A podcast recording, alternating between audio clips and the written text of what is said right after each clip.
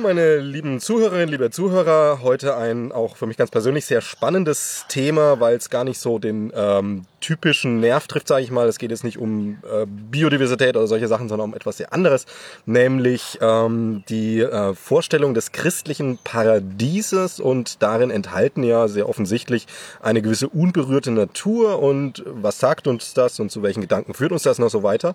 Und natürlich macht es auch Sinn, sich hierfür einen Experten zu laden. Und zwar keinen Biologen in dem Fall, sondern den Pfarrer Herr Andreas Dorn von der Peterskirche Leipzig. Hallo, Herr Dorn. Hallo, Tag. Ja. Schönen guten Tag, freue mich auch sehr, bin auch total gespannt.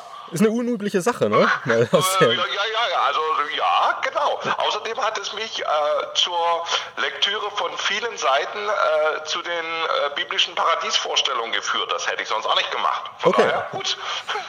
ähm, ich gehe da lieber, ich gehe da tatsächlich ein bisschen, ein bisschen äh, intuitiver ran. Also finde ich gut, dass Sie das gemacht haben. Das ähm, ergänzt sich dann schön, weil ich als der Fragende, sage ich mal, dann durchaus auch mal ein bisschen naiver fragen will. Ähm, ja.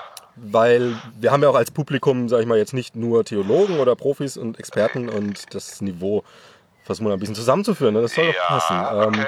aber machen Sie sich keine Sorgen, ich kenne mich da auch ein bisschen aus. Also wir Sehr, sehr gut. werden da schon ein schönes Gespräch hinkriegen. Erstmal ähm, so ganz am Anfang, also was mir, mir so ein bisschen aufgefallen, oder vielleicht fangen wir noch einen Schritt vorher an, ähm, wenn Sie sich da gerade so eingelesen haben, können Sie es mal kurz so skizzieren, wie dieses Bild denn in Verbindung mit unberührter Natur sich so darstellt? Was haben Sie denn da Ja, also, ähm, also, die, also erstmal sozusagen vom Wort her, äh, Paradies ist ein äh, Wort, was ursprünglich aus dem Altiranischen kommt und bezeichnet die Umzäunung eines Gartens. Das ist mal sozusagen der Begriff. Äh, äh, dieser dieser, äh, dieser Begriff kommt in der hebräischen, äh, im, als hebräischer Teil sozusagen in Anführungsstrichen nur dreimal im Ersten Testament, also im, äh, in der jüdischen Heiligen Schrift sozusagen äh, vor, in der griechischen Fassung ein bisschen, äh, ein bisschen öfter.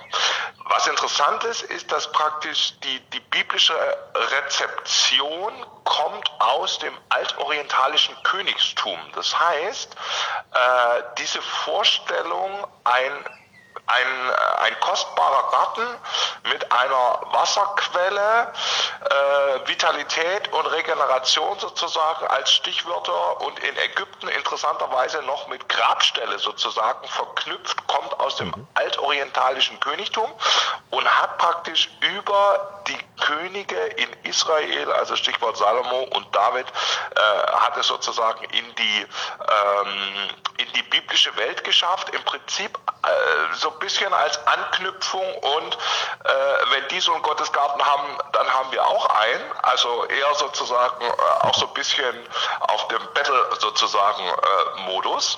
Äh, und was interessant ist, ist, dass praktisch die äh, erstmal praktisch die, die, ähm, die Grundaussage heißt, das Besondere an dem Paradies ist überhaupt nicht das, was uns jetzt interessiert, also die Natürlichkeit, äh, sozusagen die aktuelle Frage, sondern die alte Frage ist, gibt es Plätze sozusagen besonderer Gottesnähe? Das war sozusagen die Ausgangsfrage für, was ist denn das Besondere an dem, äh, an dem Paradies? Und, und, diese, und diese Frage sozusagen der, der Gottesnähe und dass die sozusagen beschrieben wird, die hat dann praktisch einzelne, äh, könnte man sagen, sozusagen hat einzelne inhaltliche, inhaltliche Bestimmungen. Also in der Bibel ist das ein Lebensraum, also ein Gartenlebensraum, es ist ein bewässerter Lebensraum, es ist ein Lebensraum mit Tieren und interessanterweise sozusagen, es ist auch ein sexueller Raum äh, mit Verführung. Äh, das ist interessant. Ähm, und äh, was dann noch, äh, was dann noch spannend ist, dass es praktisch in einer, in einer späteren, in einer späteren Entwicklung des Paradieses gibt es noch sozusagen eine, eine weitere Entwicklung, äh, die damit verbunden ist, dass das Motiv des sogenannten Lebensbaumes dazukommt, nämlich der Frage, ob Menschen sozusagen sich selber den Garaus machen können. Da sind wir dann bei sehr aktuellen Fragen gelandet. Also das ist mal vielleicht so die, ähm, die Kurzfassung, die Kurzfassung, was man jetzt äh, sagen kann. Und biblisch sozusagen ist es noch so, dass es eine, eine deutliche Gegenüberstellung gibt von der Beschreibung her, nämlich die Welt des Gartens wird gegenübergestellt einer Welt des Ackerbodens und im Hebräischen ist es so, dass, das, äh, dass der Begriff von Mensch, Adam, und äh, der Begriff von Boden, Adama, praktisch unheimlich eng miteinander äh, in Beziehung sind. Das heißt, mhm. es gibt eine Erklärlinie, äh, der Mensch kommt aus dem Ackerboden und das durchzieht auch die ersten äh, Kapitel der Bibel, also erstes Buch Mose, Kapitel 1 bis 11. Und da ist sozusagen jetzt diese Gartenwelt ist nochmal wie so eine Art Gegenwelt zu dieser Ackerbodenwelt sozusagen konstruiert. Okay. Ja, vielleicht, vielleicht, so erstmal. Ja, das ist ganz interessant, weil das äh, öffnet schon so einige Türen. Da könnte man quasi an einem Ding schon ansetzen und äh, Stunden füllen. Ich fange jetzt mal mit einer Sache an, nämlich ähm, das Christentum als, als Religion, auch das Judentum als, als Vorläufer wenn man es mal so bezeichnen darf, ähm, ist ja jetzt nicht irgendwie im Amazonas entstanden, sondern tatsächlich in einer eher kargen Region im Nahen Osten, eine Wüstenregion, ähm, wo ja dann auch wieder die Oase genau auch das beinhaltet. Also ein, ein umzäunter, lassen wir da den Zaun auch weg, es ist ja auch ein umgrenzter, ähm, fruchtbarer Ort mit Quelle, mit Natur, der ja ähm, natürlich auch, auch den Menschen, sag ich mal, emotional ganz stark triggert, weil in einer, in einer, in einer Wüstengegend oder kargen Gegend ähm, ist sowas ja super wichtig. Ähm, das kann man natürlich dann auch ähm, sehr hochhalten, also religiös sehr hochhalten. Sehen Sie da eine Verbindung? Zu, zu, zur heutigen Fragestellung? Nee, erstmal zu überhaupt, dass diese Paradiesvorstellung jetzt nicht meinetwegen ein Ozean ist, sondern halt eben genau das, was man ja auch in einem ähm, in einer Oase sieht.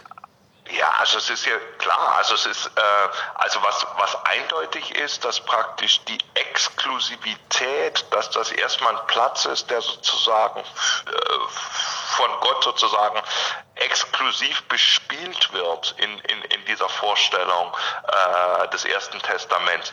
Das ist natürlich, macht es natürlich besonders interessant, wenn es einen realen Engpass gibt, nämlich es hat so ziemlich niemand Zugang zu kostbaren Wasserquellen. Mhm. Dann sozusagen wird natürlich äh, der Akteur, der den Zugang zu der Wasserquelle hat, natürlich sozusagen besonders qualifiziert, Schrägstrich. Es wird auch gesagt, wenn du sozusagen in Beziehung zu diesem Gott stehst, stehst du auch in Beziehung zu diesem Wasser. Der Umkehrschluss heißt, wenn du das nicht bist, ähm, hast du auch ein absolutes Problem, nicht ein relatives. Das ist auch ein, ein, ein Teil des ein Teil des äh, Bildes, wiewohl praktisch jetzt, also was, was theologisch sozusagen interessant ist, ist, ähm, dass dann praktisch nach Kapitel, äh, nach den ersten drei biblischen äh, Kapiteln des ersten Buches Mose es so ist, dass praktisch der Mensch zwingend aus dem Paradies rausgehalten wird. Das heißt, es, es ist auch sozusagen in Mose 3 dann festgehalten, äh, äh dass äh, nachdem, die, nachdem die Menschen sozusagen aus dem Paradies rausfliegen, mhm. Ähm, dass es dann so ist, dass es keinen Weg zurück ins Paradies gibt. Also das ist ganz interessant. Also wenn, wenn wir heute sozusagen die Debatte haben, es gibt ja nicht, nicht gerade wenige Leute, also auch postmoderne Akteure, die so eine, die meines Erachtens sozusagen äh, intuitiv sozusagen in Richtung des Paradieses zurück wollen. Das ist interessanterweise biblisch äh, wird das sozusagen als, also jetzt mal ein bisschen hart ausgedrückt, als Irrweg sozusagen gekennzeichnet, weil es mhm. diesen Weg zurück ins Paradies nicht gibt. Das, das würde ich gleich mal aufgreifen, weil da gibt's relativ viel Forschung, die sich zum Beispiel auch äh, mit der Sprachentwicklung, Bewusstseinsentwicklung so beschäftigt. Das, also ich mache jetzt mal eine Tür auf, dass ähm, dieses Bild, das äh, Apfel der Erkenntnis, äh, das Herauswerfen aus, also rausfliegen aus dem Paradies, Türsteher sagt Tschüss. Ähm, dass das äh, quasi eine Metapher dazu ist, zu dieser, dieser Selbsterkenntnis des Menschen, dass er, dass er, was die Tiere in der Form nicht haben, diese, diese von Außenbetrachtung, die auch über Sprache geht. Ich kann etwas mit Sprache beschreiben, das ist ein Baum und damit kann ich es abstrahieren. Das ist ja was im, im grob gesagten Menscheneigenes und dadurch sagt man wiederum, man hat ähm, den Bezug, den instinktiven Bezug zur Natur verloren. Also wir können jetzt auch wieder ein bisschen vereinfacht gesagt, wir können jetzt in unserem Haus sitzen und können über den Apfelbaum reden. Ähm, ein Tier würde zum Beispiel, oder ein sehr, sehr urtümlicher Mensch würde, würde gar nicht drüber reden, der würde einfach hingehen und erfahren, diesen Apfelbaum, also, oder was auch immer für eine Pflanze das ist. Ähm, wie sehen Sie das so aus Ihrer Sicht? Also was, also was ja, was ja interessant ist, ist ja die, die Frage sozusagen, wie, also ob in der biblischen Beschreibung, äh, wie kommt es zum Rauswurf der Menschen aus dem Paradies, ob man da jetzt äh, funktional irgendwas Interessantes für aktuelle Debatten sozusagen ableiten mhm. kann. Genau. Das Interessante ist ja, dass in der biblischen Beschreibung die Menschen aus dem Paradies rausfliegen wegen zu viel Wissen und nicht wegen zu wenig Wissen ja, oder ja. wegen falsch angewendeten Wissen. Auch, also der Abstraktion. Also praktisch der äh, praktisch äh, von der Frucht äh, dieses Baumes der Erkenntnis äh, über Leben und Tod praktisch zu essen führt äh, führt zum Rauswurf. Das ist ja jetzt für unsere aktuelle Debatte, also siehe Virologie und äh, Corona und äh, ist es klug, besonders viel oder besonders wenig zu wissen, äh, super aufschlussreich. Ähm, also biblisch sozusagen heißt die Vorstellung, ähm, es gibt ein zu vieles Wissen. Also alltags, mhm. alltagskompatibel, das muss ich mir vorstellen, wie ich fahre mit dem Fahrrad äh, in Leipzig äh, am Clara Zetkin Park komme ich auf diesem großen sozusagen, äh, komme ich auf diesem großen Rondell äh, raus, äh, dort bei den drei Hochhäusern. Äh, und der Trick sozusagen von einem Kreisverkehr ist oft, bei dem ist es jetzt ausgerechnet nicht so, aber ich nehme mal den als mhm. Beispiel. Der Trick an einem Kreisverkehr ist, dass ich eine bestimmte Information nicht habe, indem der Kreisverkehr so gebaut ist, dass ich nicht sehe, was dahinter sozusagen auf der anderen Seite des Zugangs vom Kreisverkehr ist. Also das ist so ein bisschen die biblische Vorstellung heißt, wie Kreisverkehr. Es gibt Bereiche, da ist es gescheit, dass ich es nicht weiß. Mhm. Äh, so, also Beispiel, ich habe mal einen, ich habe mal äh, den Chef äh, einer äh, ähm, äh, eines Krankenhauses im Sterben begleitet und er konnte auf der Intensivstation, indem er praktisch ein Messgerät im Blick hatte und gesehen hat, wie sich diese Werte verändern, sofort erkennen, wie schnell er stirbt. Äh, so, das war für mich eines der Aha-Erlebnisse im Leben, zu wissen, oh, manchmal ist es sehr, sehr unbarmherzig, wenn du nicht die Sphäre des Nichtwissens hast, sondern wenn du das sofort einschätzen kannst und du kannst dahinter nicht zurück. Und die Bibel hat so eine ähnliche Grundgeschichte, nämlich, dass sie auf der einen Seite zwar ein sehr optimistisches Menschenbild hat, interessanterweise im Ersten Testament ein optimistisches als im Zweiten Testament, im Neuen Testament. Mhm. Das ist ganz interessant. Man denkt immer andersrum, aber äh, es ist genau andersrum. Ähm, und dass auf der anderen Seite hier diese Paradiesvorstellung äh, erzählt davon sozusagen von Begrenzung von Macht und Wissen. Das heißt, der Mensch ist mit einer bestimmten Wissens- und Machtkonstellation überfordert. Und da würde ich jetzt mal als Seelsorger und Pfarrer sagen, das gibt meine Menschenkenntnis deutlich her, dass der Satz stimmt. Dass es tatsächlich so ist. Ich würde Ihr Beispiel nochmal aufgreifen. Das erzählt was ganz Interessantes, ähm, wo ich jetzt auch so ein bisschen diesen, diesen Punkt nochmal mit, mit dem Apfel, mit der Erkenntnis sehe. Nämlich, jetzt, jetzt haben wir den, haben wir den ähm, Mann, der im Sterben liegt und hat den Bildschirm vor sich. Er ist Fachmann, er kann ihn lesen. Und es ist ja ein, also dieser Bildschirm drückt ja sehr rational, sehr, sehr ähm, von außen gerichtet äh, seinen körperlichen Zustand ab. Und also na, also es ist quasi eine, eine, eine, äh, es ist nicht ein Reinfühlen, sondern es ist ein, ist ein von außen betrachten, dadurch, dass er diesen Bildschirm betrachtet. Ähm, er hat quasi, um jetzt mal wieder das Beispiel zu übersetzen, er hat von der Erkenntnis gekostet, er hat diesen Bildschirm jetzt und das ist nicht unbedingt förderlich, weil er jetzt vielleicht die ganze Zeit am Ende auf diesem Bildschirm starrt und, und irgendwie, na, das ist ja, stelle ich mir nicht unbedingt angenehm vor. Jetzt nehmen wir diesen Bildschirm wieder raus. Ähm, was könnte denn da passieren? Es könnte passieren, dass er, wenn er diese äußere Information, also diese Erkenntnis nicht hat, ähm, dass er die innere äh, Information nimmt. So ein Körper hat ja auch ein, also auch ein Geist hat ja einen Bezug zu seinem Körper und Leute, die sagen, ich spüre, jetzt geht's zu Ende und so weiter. Und das meine ich ein bisschen zu sehen, dass, dass wir nicht, nicht was gewonnen haben durch diese Erkenntnis, sondern dass wir ein bisschen was getauscht haben, nämlich diese rationale Erkenntnis mehr oder weniger ersetzt diesen, diesen inneren Bezug von uns selbst, was uns heutzutage gerade gesellschaftlich ganz schlimme Probleme bereitet.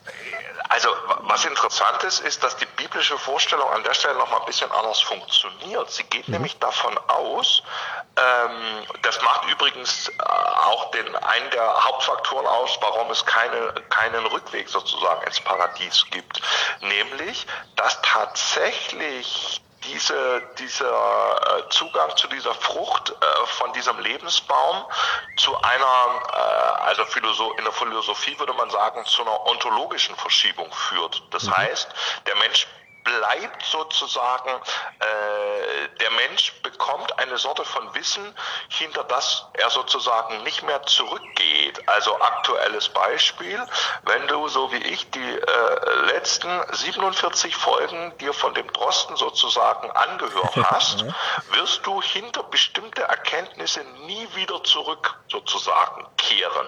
Genau. Also geht konkret los, wenn ich jetzt in einen Raum reingehe, gucke ich immer als erstes neuerdings, wo kann ich das Ding eigentlich aufmachen, damit die Aerosole rausgehen? Mal ganz simpel. Mhm. Und ich weiß auch, dass wenn ich eine Schule aufmachen will, dass es viel komplexer ist, als die allermeisten Leute mir das sagen wollen. Das heißt, so ist die biblische Vorstellung auch in dem Übergang Genesis 3 zu Genesis 4.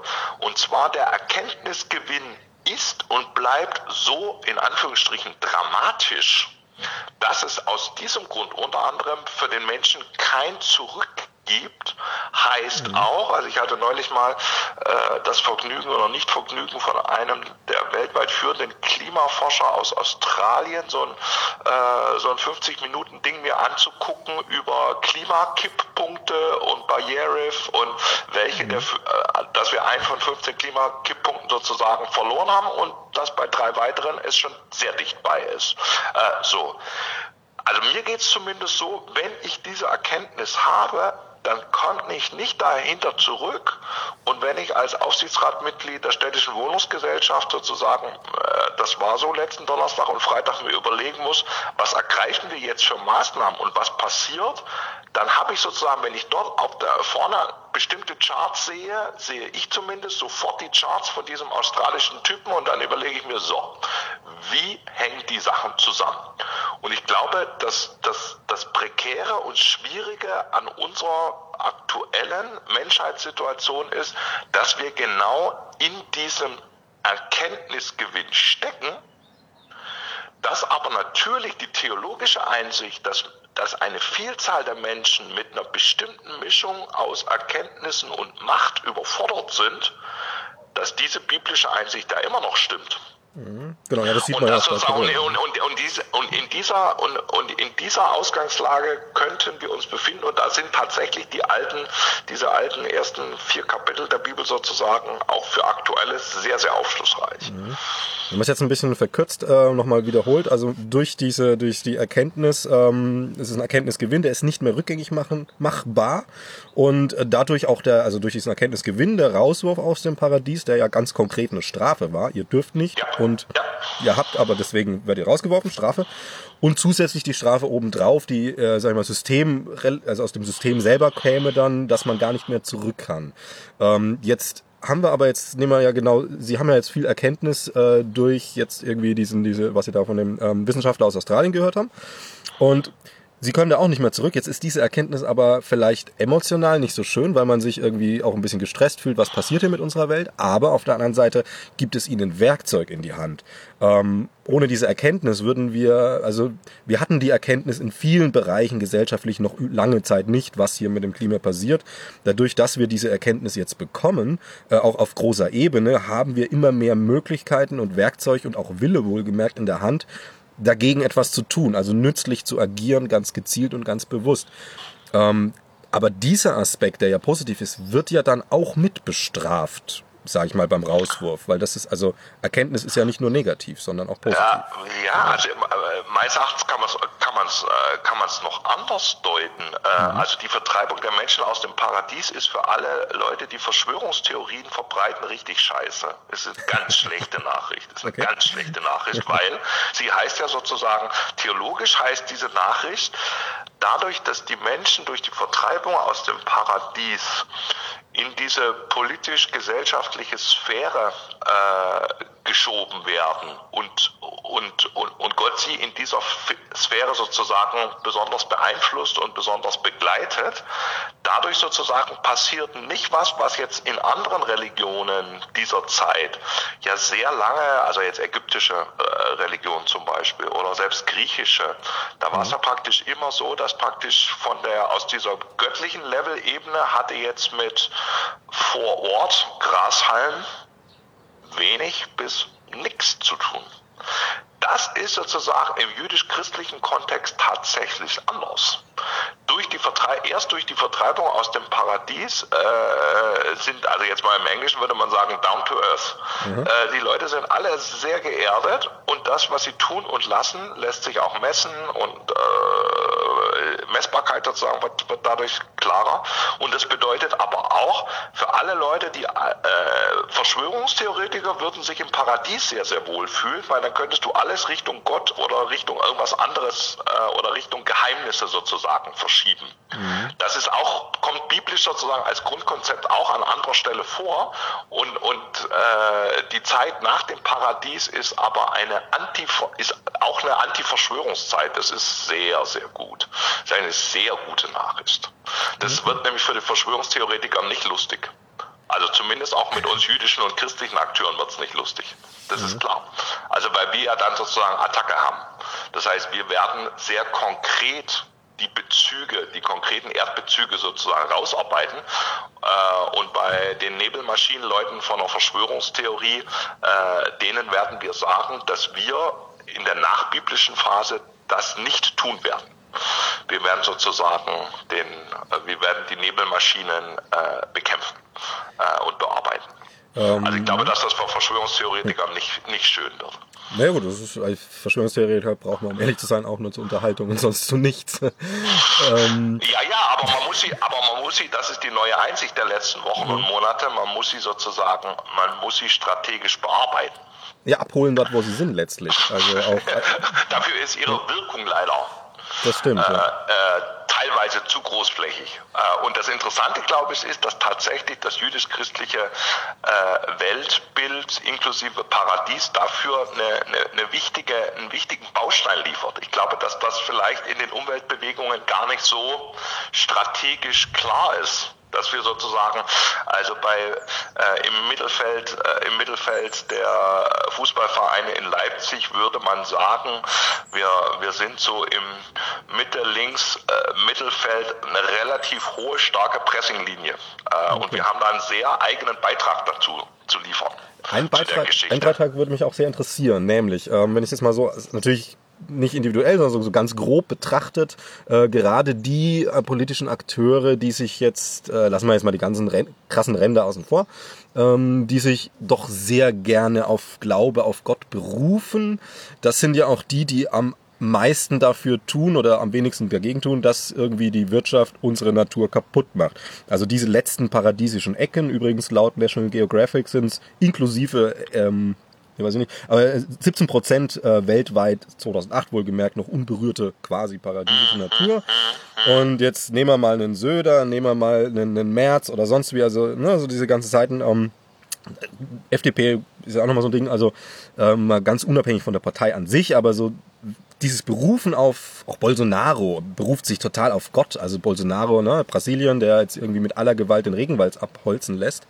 Ähm, das ist, ich würde jetzt erstmal sagen, die sind natürlich sehr verirrt und verwirrt äh, in ihrer Weltsicht. Aber ähm, wie könnte denn da jetzt jemand wie Sie zum Beispiel oder die Kirche auch allgemein agieren, ähm, um zu sagen, halt, stopp, das, was ihr hier im Namen eines Glaubens, einer, einer Religion, eines Gottes, wie auch immer tut, das entspricht nicht dem, was da gemeint ist. Also ich würde mal behaupten, ähm, Gott will nicht, dass wir den ganzen Planeten kaputt machen. Ja, so. also ähm, also für mich selber, äh, also ich habe die letzten äh, acht, ja, die letzten 18 Monate etwas relativ Ungewöhnliches sozusagen erlebt. Und zwar, mhm. ich habe fünf oder acht Konflikte erlebt, wo jetzt im, im längeren Nachdenken darüber äh, mir erscheint, dass die alle Konflikte mit einem ähnlichen Bermuda-Dreieck sozusagen angefangen haben. Äh, das eine, der eine Teil von dem Dreieck ist, wir haben es mit äh, äh, sehr, sehr komplexen Fragen zu tun. Da ist Klimawandel ein Beispiel, da ist Corona ein gutes Beispiel. Wir haben es zum zweiten, zweites Teil des Dreieckes, wir haben es mit einer Situation zu tun von, von Popul populistischen Gesellschaften oder populistisch werdenderen Gesellschaften. Da hat Cornelia Kopec als Soziologin ein sehr kluges Buch geschrieben, Gesellschaft des Zorns. Mhm. Äh, und wir haben es zum Dritten zu tun mit einer ganz starken Führungs- und Leitungskrise. Das bezieht sich sowohl auf handelnde Personen in Leitungsämtern als auch auf Gremien. Äh, von Organisationen.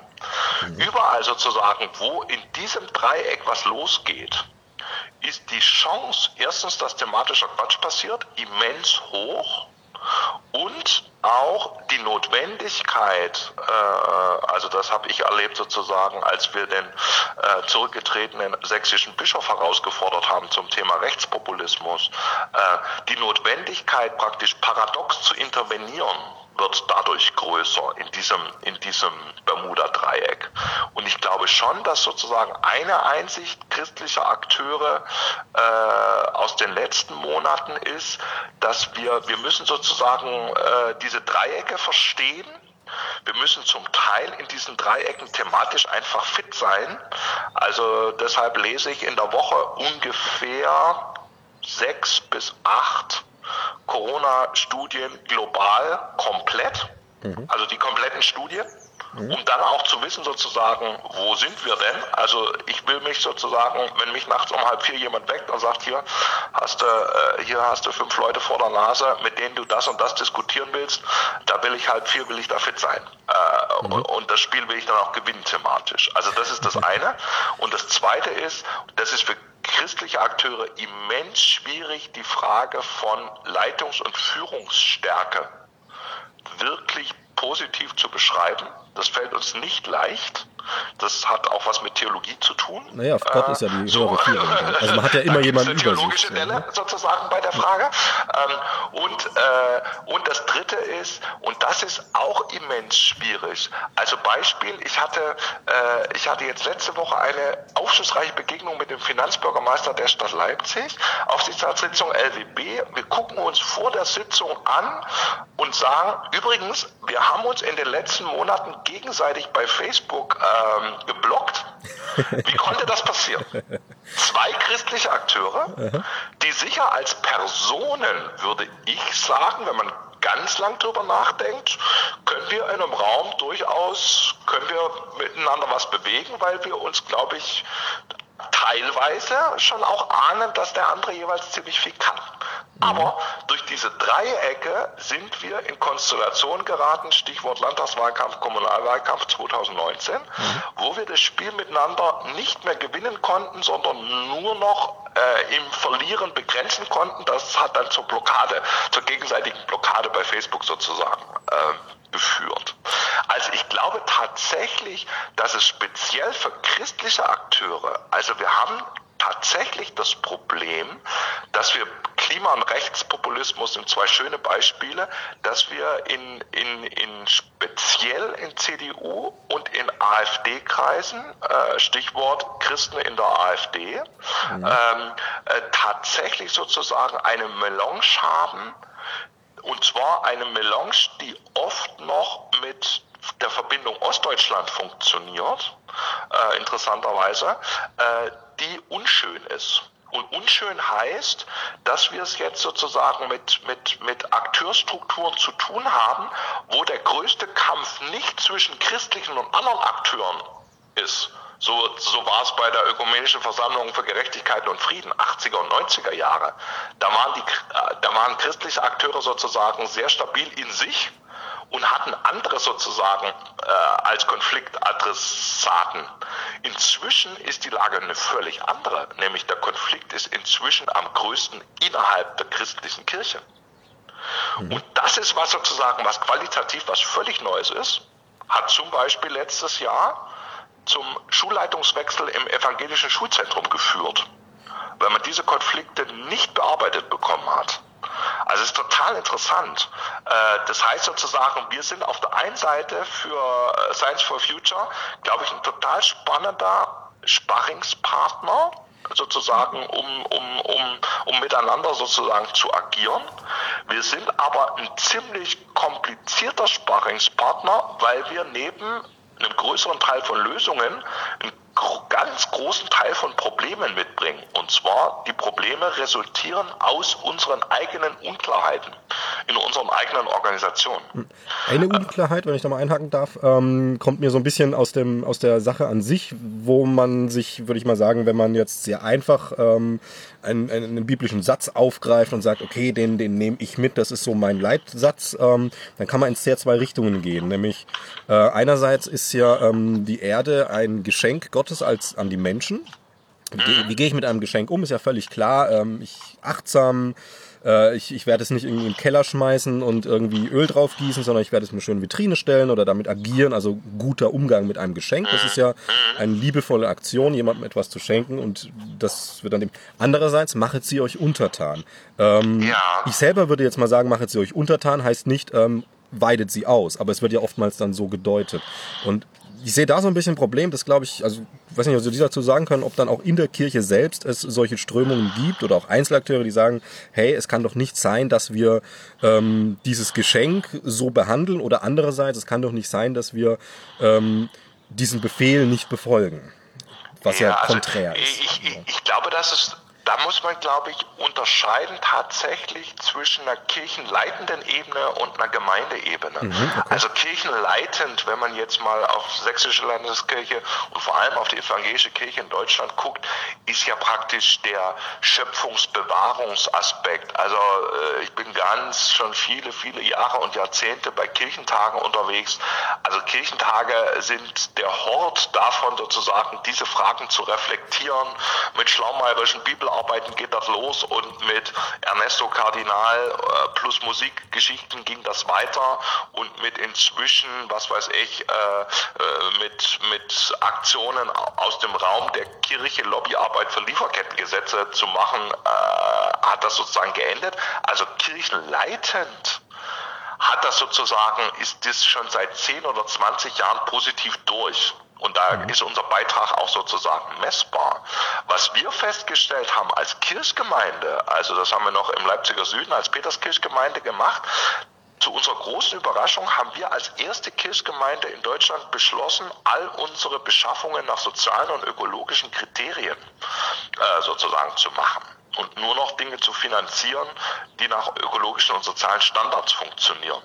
Die größte Überraschung war, als wir die Bestandsaufnahme eingereicht haben und unser Konzept eingereicht haben, bei dem bei Zukunft einkaufen heißen die, ähm, die größte Überraschung war, dass sie sagten, okay, ihr seid jetzt die ersten in Deutschland, die das durchgezogen haben auf der Kirchgemeindeebene. Und das war überhaupt nicht zu erwarten, weil du eigentlich so viele Pfarrerinnen und Pfarrer und Leute aus Kirchvorständen aus der gesamten bundesdeutschen Republik hattest, die seit 20, 30, 40 Jahren an diesen Fragen arbeiten, dass die alle noch keinen Beschluss auf der Ebene ihres Ortsgremiums gefasst hatten, war statistisch total unwahrscheinlich. Mhm.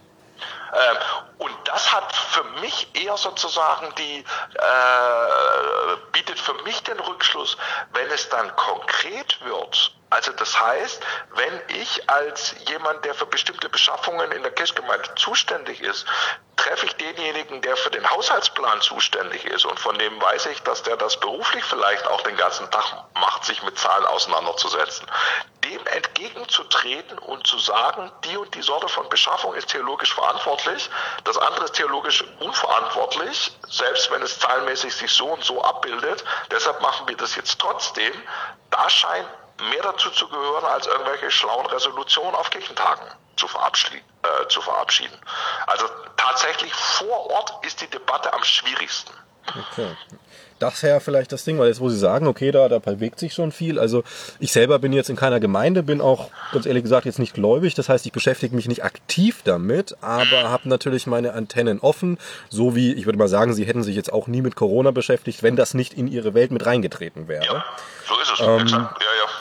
Trotzdem habe ich, also ich muss jetzt wirklich ganz tief in meine Erinnerung graben, dass ich überhaupt irgendwo was mitbekommen habe, dass Kirche, sagen wir mal, in einem ein bisschen größeren Stil als kleines, also jetzt ganz regional oder Gemeinde äh, begrenzt, irgendwo ähm, klimarelevant positiv agiert. Also bis auf das Einzige, das mir wirklich immer positiv ausfällt, ist halt ähm, der Papst, der immer wieder doch deutliche Worte findet. Ah. Ansonsten nichts. Ähm, eine Organisation, die eine riesige Macht hat, ein riesiges Heer an Gläubigen hinter sich und auch finanziell aufgestellt ist wie kaum ein Staat auf der Welt. Ist das nicht sehr wenig, was da passiert? Na, also das kommt immer drauf. Also äh, es kann deutlich mehr passieren. Es wird allerdings auch unterschätzt, was passiert. Beispiel, mhm. äh, wenn man anguckt sozusagen ethisches Investment, ethische Geldanlagen, das waren interessanterweise in den 80er Jahren kirchliche Akteure, die dieses Thema überhaupt global auf die Tagesordnung gesetzt haben. Das waren nämlich äh, Pensionsfonds von bestimmten Kirchen weltweit, die angesichts Apartheid in Südafrika gesagt haben, so, wir fragen mal bei unserer Bank nach, ob die irgendeine Firma im Portfolio hat, die mit Südafrika was zu tun hat.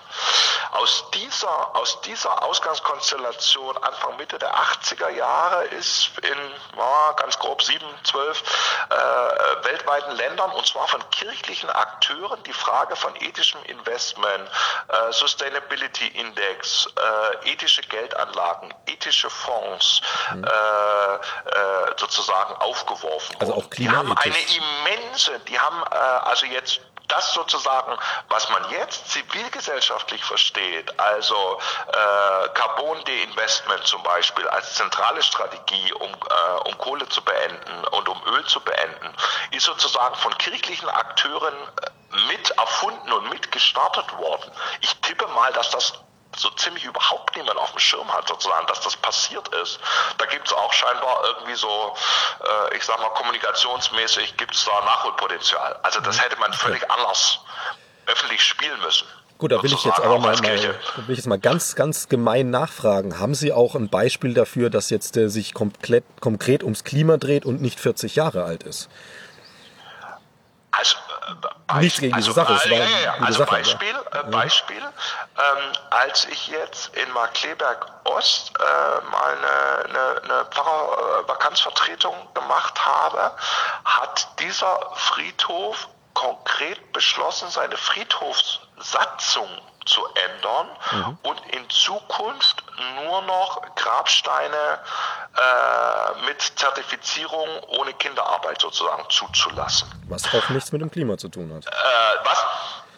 Äh, was also äh, von daher sozusagen, also ja, ja, wo, wobei sozusagen jetzt. Sie wissen, worauf ich raus will. Ähm. Ja, ja. Äh, also das ist mal ein, ich überlege auch so, was, was könnte man sozusagen jetzt so. Ich sag mal, es ist ja auch kein Problem zu sagen, okay, da gibt es einfach Nachholbedarf. Das ist ja, ist ja, ja jetzt auch kein. Ja, das ist, das ist klar. So. Ähm, äh, so, also ich, also ich würde, ich würde, also Beispiel, äh, unser, unser erstes, das ist ein kleines Ding, aber es, äh, mhm. zeigt auch was. Praktisch unsere erste Maßnahme als Kirchgemeinde, als wir dieses bundesweite Zertifikat gekriegt haben, mussten wir sozusagen ein Modell vorstellen, was wir gemacht haben. Und das Modell, was wir vorgestellt haben, ist, äh, dass wir als einer der ersten Kirchgemeinden in Deutschland den Druck unseres Gemeindeblattes auf mineralölfreie Farben sozusagen konzentriert haben. Mhm. Und wir waren relativ überrascht, dass das jetzt in Leipzig nicht gerade immens viele Druckereien können und wollen und tun. Also das war eine relativ große Überraschung. Das war im, äh, das passte auf eine Hand, wer das in Leipzig anbietet und macht. So. Okay. Ähm, und es war so, dass wir, äh, als wir dann sozusagen als, äh, als sächsische Modellgemeinde diese Geschichte sozusagen vorgestellt haben, dass wir andere sozusagen auch davon überzeugt haben, es uns nachzutun. Also gab dann äh, innerhalb relativ kurzer Zeit, innerhalb von zwei, drei Jahren, gab es praktisch in unserem Umfeld sechs andere Kirchgemeinden, die diese Beschlüsse auch gefasst haben und die dann zum Beispiel an dieser Stelle sozusagen auch sowas umgesetzt haben oder wir haben Dinge sozusagen miteinander eingekauft, äh, die man vorher sozusagen anders beschafft hat. Äh, also regionalisiert zum Beispiel. Also regionalisierte Einkäufe zum Beispiel, wenn Gruppen äh, unterwegs sind. Also was weiß ich, wenn wir mit 50 Konformantinnen oder Konformanten unterwegs sind, gibt es jetzt seit drei, ja, also drei Jahren sozusagen wird komplett regional eingekauft und nach allen Standards sozusagen. Das ist das ist was. Da kommt schon mhm. was zusammen. Ja, ja, das ist auf regionaler Ebene. Also institutionelle Beschaffung sozusagen, das ist schon, das ist ziemlich zentral. Und was, was vielleicht noch interessanter ist, äh, uns ist es dann gelungen, praktisch auf der Ebene der Musterordnung der sächsischen Landeskirche, dass inzwischen per Richtlinie sozusagen alle sächsischen Kirchgemeinden dazu verpflichtet sind, das so zu tun. Damit sind wir sozusagen auf der Ebene von 700 Akteuren. Okay. Also das macht sozusagen auch nochmal deutlich, dass die Kirche natürlich als Institution unheimlich große Skaleneffekte hat. Äh, das heißt, da kannst du innerhalb kurzer Zeit und jetzt sozusagen durch die Beispiele aus der Peterskirche und aus Kleberg Ost haben wir sozusagen es erreicht, dass wir jetzt Standards haben, die für die komplette sächsische Landeskirche gelten. Das ist natürlich eine völlig andere Hausnummer. Das, äh, mhm. als Einzelne sozusagen überlegen sich mal ein bisschen, wie sie es machen wollen. Das hieße also quasi, ähm, wenn man es jetzt ein bisschen einfach übersetzt, äh, wenn man als Kirchenakteur möchte, dass jetzt auch meinetwegen wirklich die Kirche im großen Stile ähm, Dinge tut in der Richtung, dass man einfach den Weg von unten nach oben gehen muss. Von oben kommt da jetzt erstmal ja, nichts. So viel. Ja, beziehungsweise man muss es natürlich auch vor Ort zeigen, dass es funktioniert. Naja gut, äh, klar, aber ich sag mal, äh, Wälder aufforsten funktioniert, so, das ist bekannt. Das ist, genau, das ist nicht so, das ist nicht ganz so ohne. Ja. Äh, also es dann wirklich handhabbar und klug umsetzbar sozusagen mhm. zu machen. Da geht auch schon Gehirnschmalz rein. Aber ich glaube schon sozusagen, dass es funktioniert und dass da die Kirche auch ein Teil von der Lösung wird. Okay. Ähm, bin ich, bleibe ich ein bisschen skeptisch. Also ich finde es gut, was sie da machen, definitiv, gar keine Frage. Aber jetzt von dem von oben, weil wenn man jetzt sagt, also gerade wenn sie sagen, man muss ja erst ausprobieren, ob das funktioniert, sicherlich. Ähm, nur sehr viele Maßnahmen, die zum Beispiel mit Grundbesitz zu tun haben, die weiß man, dass funktioniert. Also ähm, lokale Vegetation an Pflanzen. Da hierarchietechnisch einen interessanten Unterschied. Und zwar, Aha, okay. also jetzt sozusagen, wenn man es wenn man's jetzt nochmal von Eigentümer oder von, von, von Entscheidungsstrukturen hat. Also im katholischen Bereich ist es tatsächlich traditionell oder zum Teil auch von den äh, Rechtsträgern her eher sozusagen top-down zu verstehen. Mhm. Im evangelischen Bereich ist es tatsächlich so, dass praktisch die, äh, die Machtfülle sozusagen vor Ort darf man gar nicht unterschätzen sozusagen. Es ist tatsächlich, das hängt damit zusammen, dass praktisch die, die, die evangelischen Parlamentsstrukturen äh, sind, eine, sind eine Erfindung aus dem 17. und 19. Jahrhundert, wo man praktisch von den Fluchtsynoden äh, äh, von von, von verfolgten äh, Christinnen und Christen äh, in Europa, die praktisch in Europa geflohen sind und sich dann an ihren neuen Orten praktisch in Notparlamenten versammelt haben. Mhm. Das hat die evangelische Kirche adaptiert für ihre, ich sag mal, für ihre Entscheidungsstrukturen. Damit ist im evangelischen Bereich zum zum, ich sag mal, zum Nachteil wie zum Vorteil im Moment, ist sehr viel sehr dezentral. Heißt, es funktioniert sehr viel dezentral, also es ist viel in Anführungsstrichen einfacher im evangelischen Bereich bestimmte, äh, also sowohl lutherisch als auch Baptisten als auch Methodisten können sozusagen von bottom-up relativ viel erreichen, mhm. während du im katholischen Bereich eher top-down sozusagen. Also man es ist vereinfacht. Naja, natürlich. Eher, ja. eher top-down sozusagen. Bis, ja, genau, was, aber in der Tendenz könnte man sagen, also wenn man jetzt äh, als, als jemand, der jetzt da überhaupt keinen Überblick hat, äh, sieht, okay, was machen denn die Kirchen, dann wäre jetzt im äh, evangelischen, also im katholischen kann man, wie ich meine, ich bin auch selbst katholisch erzogen, kenne da ein bisschen was, den mhm. Vorwurf führen und sagen, da kommt von oben einfach zu wenig. Punkt. Das, da lässt sich, glaube ich, nichts dran rütteln. Im Evangelischen ist es einfach eine Strukturfrage, dass man sagt, ja, ja. es ist auch ja, die Entwicklung ist anders. Wobei man sagen muss, also wir haben, unser erster Sparingspartner war hier sozusagen die katholischen Geschwister von der Propstei und denen mhm. ist es gelungen, was uns auch in Peters sozusagen für den evangelischen Bereich gelungen ist, dass sie jetzt sozusagen für die komplette Diözese Dresden-Meißen äh, diese Beschlussfassung hingekriegt haben. Also okay. das heißt, dass es dort sozusagen diesen Standard jetzt auch gibt. Das muss man sagen, das muss man uns mal lassen. Wir sind ja nur 500 Meter auseinander, aber wir haben beide sozusagen jeweils unsere institutionellen Ebenen an der Stelle tatsächlich besser gemacht, indem wir den Standard sozusagen hochgesetzt mhm. haben. Okay. Ich würde jetzt mal auf ein ganz anderes Thema zurückkommen. Also jetzt nochmal wieder zurück ins Paradies zurückkehren quasi. und zwar ähm, unsere Vorfahren Adam und Eva besuchen. Ähm, die ja, ich vereinfache es jetzt natürlich auch mal sehr, im Einklang mit der Natur gelebt haben. Und ähm, dann wurden sie rausgeworfen, dann war das nicht mehr ganz so. Der Mensch lebt heute auch überhaupt nicht im Einklang der Natur. Ich würde ganz konkret behaupten, mit muss kurz äh, beschreiben, mit Einklang der Natur leben meine ich jetzt nicht nackt in den Wäldern zu sitzen, sondern im Einklang. Das heißt, es muss mir gut als Homo sapiens gut gehen, meine Bedürfnisse sollten auch befriedigt sein, vielleicht auch das Bedürfnis nach einem Haus mit Heizung und so weiter und fließend Wasser oder Strom, auch Internet meinetwegen. Ähm, trotzdem sollte das der Natur keinen relevanten Schaden zufügen, sondern ich kann es ja wiederum auch nutzen, um der Natur was Gutes zu tun. Ähm, strategisch neu pflanzen und so weiter und so fort. Ähm, nun sind wir jetzt momentan überhaupt nicht im Einklang der Natur. Äh, Sie haben vorhin gesagt, äh, dieser Rauswurf aus dem Paradies ist ein Erkenntnisgewinn, hinter den wir nicht mehr zurück können. Jetzt nehme ich mal diesen Einklang mit der Natur. Können wir da auch nicht mehr hin zurück?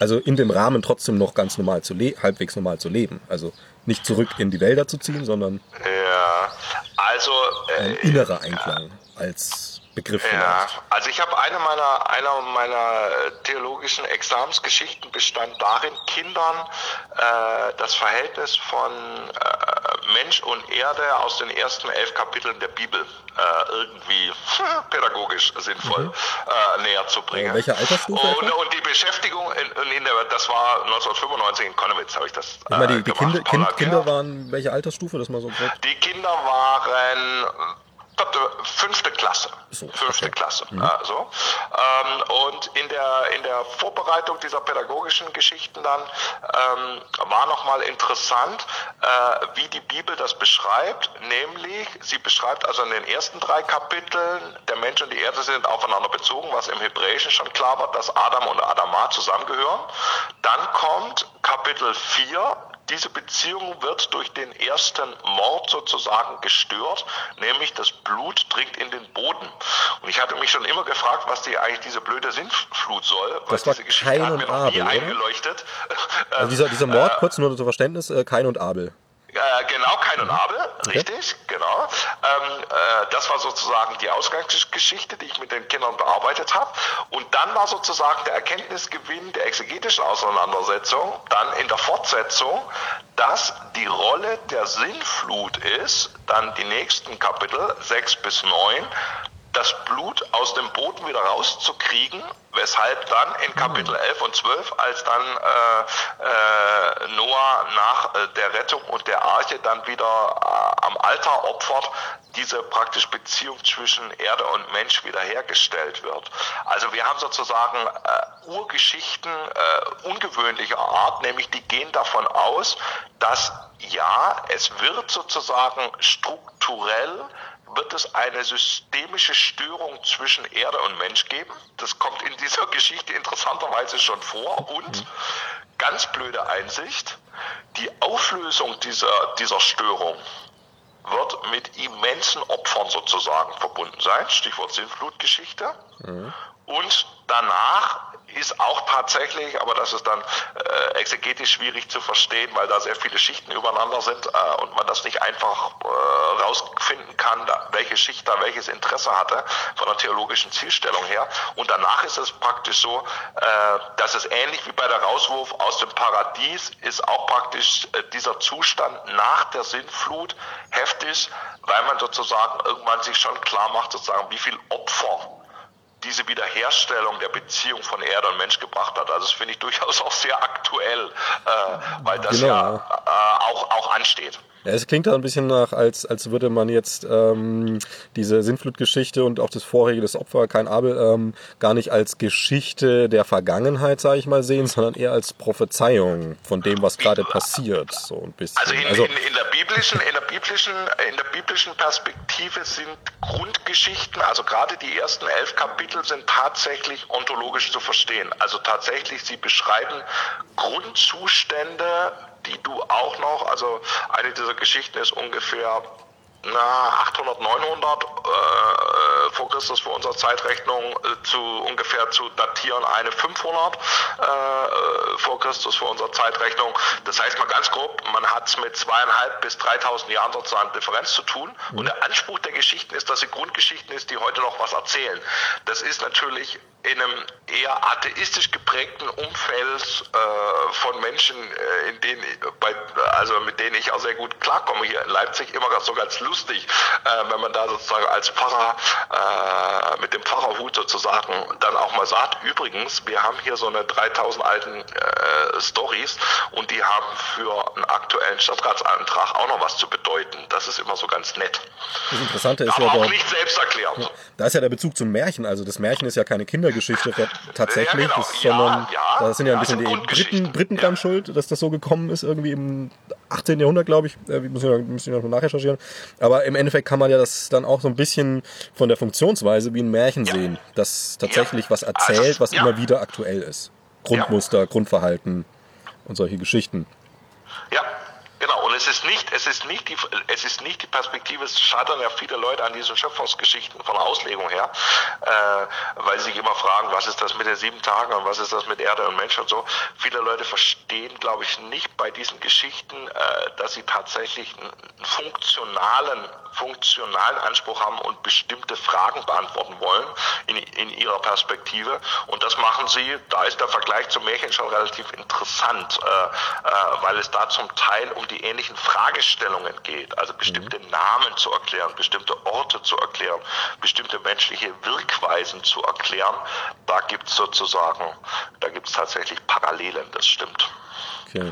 Ich würde noch mal eine Sache aufgreifen, die mir mal sehr aufgefallen ist. Also ähm, wir können es auch gerne sagen, wenn das einfach eine Fehlübersetzung ist. Es gibt ja also die zehn Gebote, so wie wir sie jetzt in der klassisch gekauften, im Hugendubel Ja. gekauften Bibel lesen, das sind ja äh, Übersetzungen und Verkürzungen in der Regel auch. Ja, Ähm, ich habe da mir immer wieder ist mir eine ähm, erweiterte Übersetzung ge äh, begegnet äh, von dem Gebot, du sollst keine anderen Götter neben mir haben, nämlich folgendermaßen. Du sollst dir kein Gottesbild machen und keine Darstellung oder kein Schnitzbild, je nachdem, mal so, mal so beschrieben. Vor allem das Schnitzbild ist eigentlich interessant, also kein Schnitzbild von irgendetwas, was am Himmel droben oder auf der Erde unten oder im Wasser unter der Erde lebt. Also eine ganz klare Absage ähm, an Naturreligion, an das Schnitzbild. Ich, be, ich ähm, bewundere die, die Kuh, die mir die Milch spendet. Äh, ich ich ähm, sehe eine, eine, ein heiliges, ähm, habe ein heiliges Empfinden, ein religiöses Empfinden zu der Pflanze, die mir, die mir Essen spendet oder Schatten spendet und so weiter. Also ähm, das macht für mich total das Bild aus von einer Absage an die Natur an sich. Du sollst nicht die Natur anbeten, sondern nur mich, diesen Gott, der ja sehr weit weg von der Natur ist. Er schmeißt den Menschen aus dem Paradies raus, ähm, weil er auch nur einem natürlichen Be Bedürfnis, nämlich der Erkenntnis folgt. Er ist ganz weit weg, er lebt nicht in den Pflanzen in dem Sinne, sondern schon eher äußerliche Figur. Also diese Komplex finde ich finde ich sehr interessant, weil er für mich persönlich, also das, ich habe das Gefühl, dass, dass auf dieses Ding ähm, ganz viel ähm, Schlimmes aufgebaut ist, was, was auch kulturell und, und geschichtlich äh, erkennbar äh, dazu führt, dass wir diese Natur immer weiter untertan machen und aber auch irgendwie von der Haltung her ähm, nicht mehr bewundern, weil wir es nicht dürfen. Okay, okay. Aber vielleicht dazu zwei sagen? Aspekte dazu. Das, das eine ist, dass tatsächlich eine Übersetzungsgeschichte, es gibt eine sehr interessante Übersetzung der zehn Gebote, die heißt nicht, du sollst nicht, sondern du wirst nicht. Okay. Also das heißt, äh, und zwar Das ist ja- Gebot muss ich gleich mal eingreifen, Entschuldigung. Äh, genau, also äh, äh, wegen Gebot Nummer eins, äh, wenn du dich an Gott hältst, wirst du das, das, das und das nicht tun. Das ist ähm, Das ist aber sehr äh, manipulativ auch. Also das ist sozusagen sprachlich tatsächlich auch die äh, stärkere Fassung Ja. der Gebotsübersetzung. Und das andere ist, meine Frau und ich haben vor 25 Jahren mit indischen Ureinwohnern und indischen, sehr vielen verschiedenen indischen und deutschen Akteuren zusammen äh, eine Teeplantage erworben und haben äh, dort Projekte miteinander äh, entwickelt. Das nennt sich Adivasi Tee-Projekt, äh, äh, wo ein Teil in einem Teil unsere, äh, unseres Zusammenerlebens und Zusammenwirkens der letzten 25 Jahre auch gemeinsame religiöse Feiern gehören. Äh, und das Interessante ist dort sozusagen, wenn wir uns, die, in der Regel kommt eine Adivasi-Gruppe zum Kirchentag und da haben wir davor, währenddessen, danach auch immer mal religiöse Feiern miteinander verantwortet. Da gibt es sozusagen eine Spielregel, man legt sozusagen ein Thema fest und dann schaut man mal, was für eine Geschichte, was für ein Gegenstand, was für ein Ritual, was für ein Tanz, was für ein Gesang äh, hat man denn dazu aus den einzelnen Perspektiven zu liefern.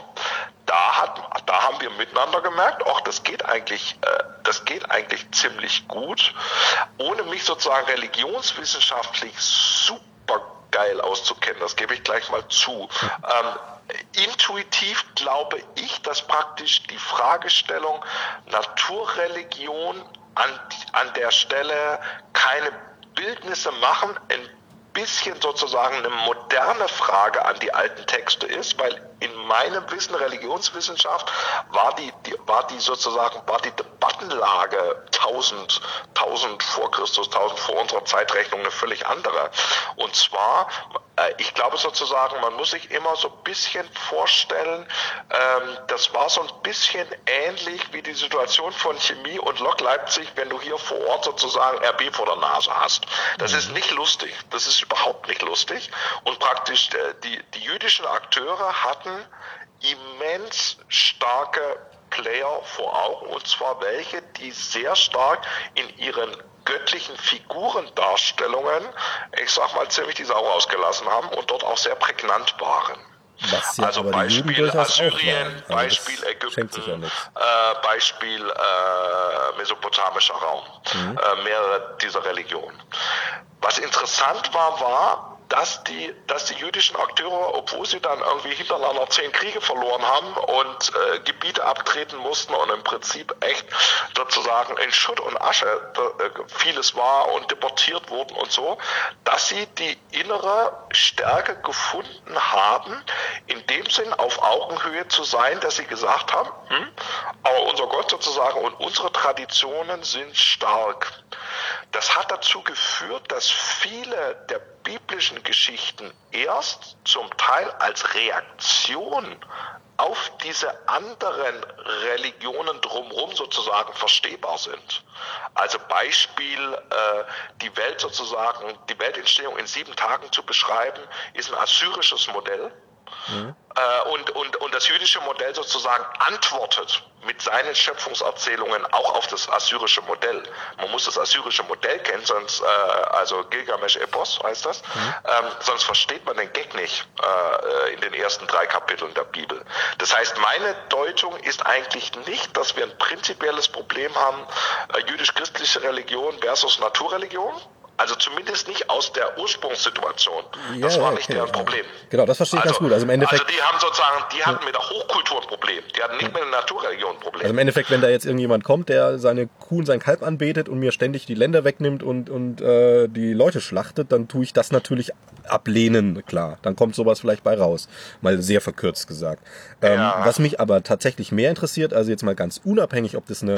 Idee von einer Person war, ob das eine kulturelle. Reaktion war, äh, sind tatsächlich tatsächlich die Langzeitfolgen von diesem Setting und von dieser, ich meine, wir sind hier beim ersten Gebot, beim wichtigsten, äh, beim, naja, aber das, die allererste Ansage Gottes an die Menschen ist, bete nicht an, was in der Natur passiert, äh, lebt. So. Ähm, egal warum diese Aussage kommt, ob die jetzt äh, kulturell bedingt ist, wie Sie gerade ganz interessant beschrieben haben, ähm, die hat Folgen.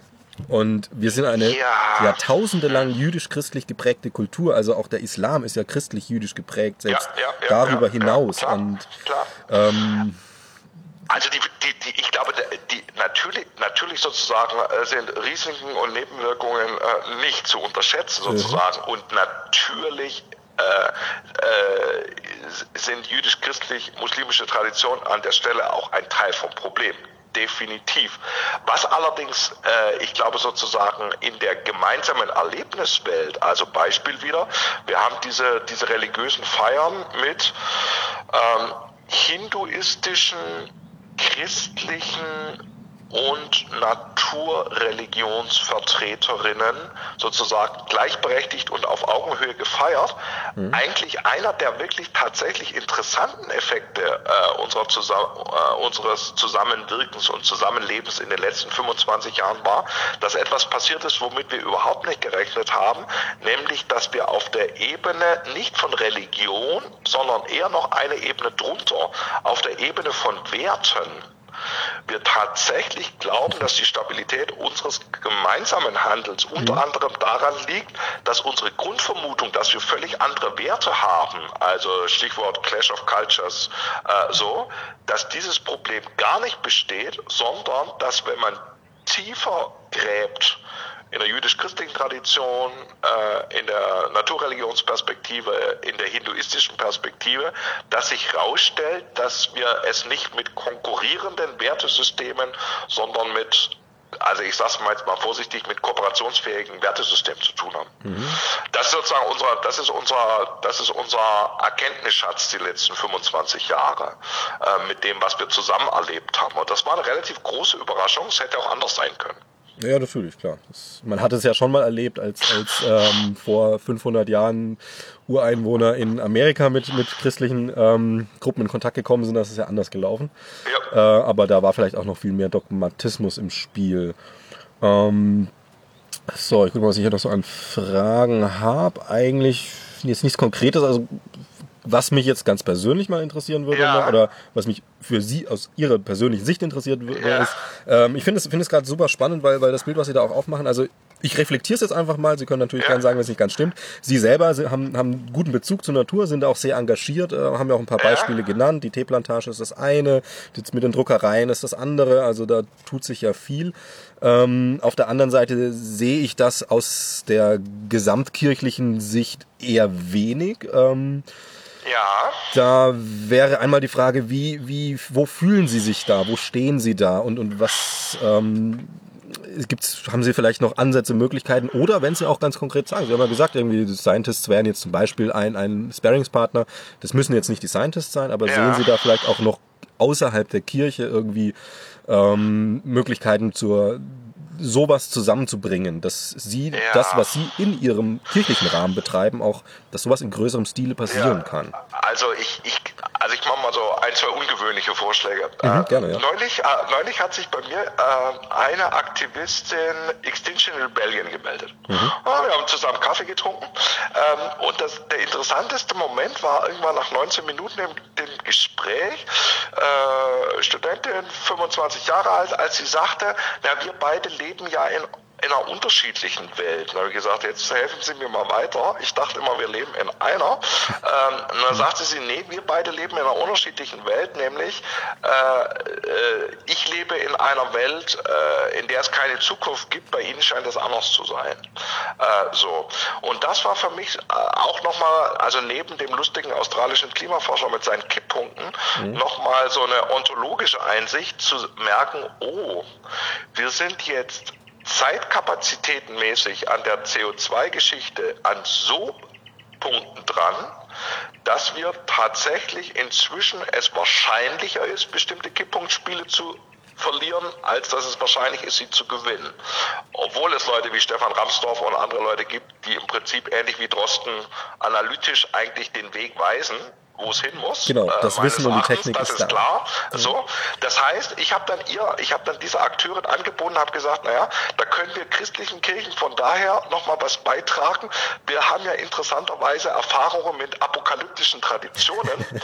und früher hätte man gesagt, okay, Apokalypse und Wissenschaft sozusagen geht immer nie zusammen, aber im 21. Jahrhundert kriegen wir eine ganz neue lustige Mischung, nämlich wir werden mystische Traditionen, Widerstandstraditionen und apokalyptische Traditionen haben und es wird Akteure geben, die gesellschaftlich durch zivilen Ungehorsam praktisch tatsächlich Prozesse äh, ich sag mal, transparent machen gesellschaftlich und auch äh, praktisch auch eingreifen werden. Also ich glaube, da gibt es eine ungewöhnliche Allianzbildungsmöglichkeit. Das ist sozusagen meine eine Arbeitsthese. Ähm, und meine, äh, und meine andere Arbeitsthese ist, ich glaube sozusagen, also das merke ich bei Scientists for Future, das merke ich bei äh, äh, Fridays for Future, bei den Akteuren, Akteurinnen und Akteuren, die ich sehr, sehr schätze, weil ich immens finde, wie sie sich auch als, als Organisation oder als Personen auch weiterentwickelt haben. Das finde ich wirklich mhm. großartig und sehr, sehr ungewöhnlich bei manchen der Beteiligten. Ja, und aus unserer äh, Sicht auch, muss man sagen, ähm, das unterschätzen, glaube ich, viele, ähm, dass das ehrenamtlich ist. Also da sitzen Leute nach einem acht oder zehn Stunden Tag nochmal drei Stunden zusammen und gehen irgendwelche komplexen ähm, Dateien sonst was durch, ja, ähm, bekommen nichts ja, ja, dafür, also, also kein Geld. Ja auch, Kein und es passieren ja auch lustige Dinge. Also jetzt bei der einen, bei der einen Aktion, äh, wo sie sich da ans Rathaus angekettet haben äh, und dann die Stadtratsfraktion diese Schlüssel gekriegt haben und aufgefordert wurden, dort die Debatte zu suchen, ähm, hat ja eine der äh, eine der sehr fitten sozusagen Fridays for Future Aktivistinnen äh, mal einen äh, 25-jährigen äh, relativ gestandenen äh, CDU-Akteur, aber argumentativ sowas aus den Latschen argumentiert, das habe ich lange nicht gesehen. Lange hatte ich nicht so viel Spaß an äh, ungewöhnlichem Gewinn, argumentativen Gewinnen, mhm. weil die Dampfwalze direkt vor dem neuen Rathaus. Zack, einmal argumentativ, die hatte eine argumentative Stärke, das war immens, immens, das war ungewöhnlich, sehr, sehr ungewöhnlich. Und ich glaube sozusagen, äh, was was man jetzt sozusagen sagen kann, das ist vielleicht das zweite äh, sozusagen als Aktionsangebot neben der Frage ziviler Ungehorsam, Apokalyptik, wird es eine zweite Frage geben, nämlich es wird brauchen so eine Art Brückenleute in die Zivilgesellschaft und in die, ich sage jetzt mal mit meinen Worten, bürgerliche Gesellschaft und zum Beispiel auch zu kirchgemeindlich, auch konservativeren Leuten sozusagen, mhm. die sich logischerweise auch in Kirche befinden. Und es wird natürlich auch, das geht bei, wir hatten jetzt neulich die Frage bei einem Projekt im Leipziger Westen, äh, wäre es eigentlich spannend sozusagen mal Solaranlagen auf Kirchendächer zu bringen, also solche Geschichten. Mhm. Wir haben ja auch ziemlich viele Anwendungsfelder. Also zum Beispiel, wir können, wir können Wohnen voranbringen, weil wir relativ viele Immobilienstrukturen haben als Kirche äh, und so. Das heißt, dort, dort ist der, sind die Kirchen als Sparingspartner total unterschätzt. Also sowohl sozusagen für die Diskussionsräume werden wir unterschätzt, als auch, dass wir an sehr vielen Stellen praktisch Umsetzungsvarianten eigentlich möglich haben. Ja, gerade das die mit jetzt andere gar nicht haben, weil ja. sie zum Beispiel Grundbesitz gar nicht haben. Ja, genau. Gerade das mit den ähm, Solaranlagen auf den Kirchendächern, das finde ich eine super gute Idee, weil ich, ich sehe sofort die Bildzeitung ganz groß titeln. Also das würde, glaube ich, eine Welle schlagen, wenn das geschickt gemacht aufgebaut ist. Und äh, quasi auch wieder Bewusstsein schaffen. Nicht irgendwie nur im Kleinen, sondern wenn man jetzt, äh, naja, also ich ist mal ganz einfach gesagt, der Kölner Dom kriegt äh, 30 Prozent Solarfläche. ist natürlich jetzt eine große Nummer, aber da kann man sich vorstellen, was los ja, ist. Beziehungsweise also jetzt, äh, also jetzt zum Beispiel äh, das, was ja jetzt zivilgesellschaftlich auch klar von der Debatte her her ist, dass wir sozusagen CO2-neutrale Organisationen brauchen. Was heißt denn das für uns als Kirchgemeinde im Leipziger Süden? Was heißt denn das? Also das heißt, ich sag mal, das ist das ist auch ein bisschen meine Hoffnung, auch an die Zivilgesellschaft, dass sie natürlich auch mal in den Battle sozusagen mit den Kirchgemeinden tritt und sagt, so Leute, wir wissen ganz genau, dass wir bei bestimmten Fragen auf die und die Standardisierung kommen müssen von Einsparpotenzial und so weiter. Das heißt, wir wissen ganz genau, dass ihr als wichtige Institution dort Teil von der Lösung werden müsst. Und jetzt sozusagen brechen wir das mal für euren Bereich, zum Beispiel Kirchgemeinde Leipziger Süden, jetzt brechen wir das mal runter und sozusagen entwickeln mit euch modellhaft, mit unserer Expertise und mit unserem Know-how, wie ihr über den, den und den Baustein in diese CO2-Neutralität kommt. Das wäre doch total genial, weil wir müssen sowieso dahin kommen, das ist das eine. Und das andere ist zum Teil wenigstens. Zum Teil fehlt uns die Expertise in unserer Organisation. Mhm. Wir haben sie zum Teil nicht. Und da ist es ehrlicherweise, bevor wir uns dann schlau machen, ist es viel interessanter miteinander zu kooperieren. Also wir probieren das im Leipziger Westen im Moment mit einem, mit einem Projekt aus. Das heißt, wir im Quartier, wo wir so eine Perspektive haben, also Zivilgesellschaft und Kirche äh, und, äh, äh, und äh, Stadtverwaltung agieren zusammen. Das halte ich, glaube ich, für ein Modellprojekt, was man auch an vielen Stellen sozusagen in der Stadt sozusagen machen kann. Aber da wären wir sozusagen meines Erachtens natürliche Kooperationspartnerin. Okay, ähm, dann jetzt noch eine ganz einfache persönliche Frage am Ende. Wie ist denn Ihre persönliche Nähe zur Natur? Wie kommt es denn zustande? Oh, ähm, also ich bin, glaube ich, ein relativ, puh, also ich bin ein relativ un, un typischer Mensch, der jetzt bei, also parteipolitisch jetzt äh, vor ein, zwei Jahren in Bündnis 90 die Grünen eingetreten ist, zum Beispiel, weil ich nicht, also ich komme ursprünglich aus der Nähe von Stuttgart, ähm, also ich bin in einem kirchlich äh, oder auch durchaus in einem ökologischen Kontext aufgewachsen, äh, weil meine Mutter in den 70er Jahren irgendwelche lustigen VHS-Kurse zur Wirkung von Waschmitteln zum Beispiel gegeben hat. Ähm, also da war sie relativ ihrer Zeit deutlich sozusagen voraus und, und, und hat jetzt zehn Jahre lang dort äh, eine Weltladen, äh, einen großen geleitet und so. Also da bringe ich schon sozusagen biografisch was mit, komme aber nicht so aus der, äh, komme aber nicht so aus der klassisch, ich sag mal, klassisch ökologischen Schiene. Also ich bin, glaube ich, eher ein, ein Menschen als ein Ökologieversteher, jetzt mal sozusagen, wo ich biografisch mhm. herkomme. Ähm, und bei mir ist es dann eher so, dass, dass wenn ich sozusagen Erkenntnisgewinne habe, also zum Beispiel dieses Video von diesem australischen Forscher, das werde ich mein Leben lang nicht vergessen. Bin mir 100 pro sicher. Das kann ich Ihnen in wie auch immer, wie lang mein Leben ist, da könnte mich irgendwann wecken in ein paar Jahren. Das kann ich Ihnen also bis in die Charts rein. Sowas merke ich mir. Äh, okay. so. Und wenn ich mir das gemerkt habe, dann geht's rund. Also dann weiß ich auch, aha, jetzt bin ich dran. Äh, und also bei mir geht es eher so. Bei mir geht es sozusagen über analytisches Verstehen und dann geht's rund. Also Sie haben quasi dieses Video, äh, wo Sie gesprochen haben, auch durchaus so ein bisschen als Aufruf an Sie persönlich gesehen. Ja, also ich, ich habe gesehen sozusagen, der konnte sehr plausibel machen, dass einer der 15 Kipppunkte verloren ist, nämlich das Barrier Reef. Mhm. Das konnte er aus, als, als australischer Akteur natürlich auch mit einem entsprechenden emotionalen Background-Gerüst sozusagen auch nochmal sehr äh, überzeugend rüberbringen. Er ja. konnte auch sehr klar sagen, wer, was die nächsten drei richtig scheiß Sachen sind. Also Permafrost war eins, habe ich mir sofort gemerkt. Äh, so. Und tatsächlich, also ich habe dann praktisch tatsächlich angefangen, irgendwann mal, also diese Charts, die er gesagt hat, äh, jetzt zu, zu übertragen in eigene Handlungsfelder. Was heißt das für die Kirchgemeinde im Leipziger Süden? An welcher Stelle sind wir mit einem dieser Kipppunkte verbunden? Oder jetzt neulich Aufsichtsratssitzung, städtische äh, Wohnungsgesellschaft, LWB. Äh, was, was heißt das für so eine Bude, die 35.000 Wohnungen hat, äh, zwei Drittel äh, in, in, äh, in, in Großwohnungssiedlungen sozusagen. Was heißt das? Ähm, und da bin ich dann, da geht es dann relativ flott zur Sache, äh, dass das Konsequenzen haben muss. Okay. Ja, dann, äh, wenn Sie noch was Abschließendes sagen wollen, also ich will abschließend, weil Sie das mit dem ähm, Australien Great Barrier immer wieder aufwerfen, mache ich einfach nochmal kurz ein bisschen Werbung für den Podcast, äh, für Sie auch interessant. Ähm, es gibt eine Folge mit Christian Wild ähm, von der Uni Bremen als Korallenforscher und parallel dazu in der gleichen Folge ähm, die Katharina Fabricius, die am AIMS, das ist das... Ähm, Institut der australischen Regierung direkt an dem Great Barrier Reef forscht und da wohl auch eine Koryphäe in dem Gebiet ist. Das ist sehr interessant und übrigens, wie Sie auch selber gesagt haben von, von dem Video, ähm, auch super emotional. Also es ist eine sachliche Unterhaltung, aber ähm, also da kommen einem fast die Tränen, wenn man hört, wie sie über ihr Baby das Riff redet und wie es ja, dem geht. Ja, ja, das Ist, ist super. Es ist sachlich und trotzdem dramatisch in einer Hand.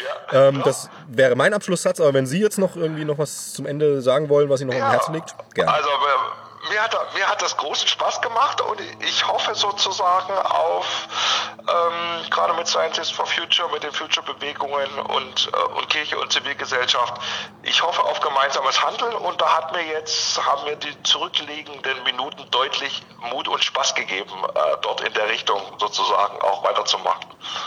Okay, das freut mich zu hören. Ja, dann äh, danke ich Ihnen fürs Gespräch. Sehr gern.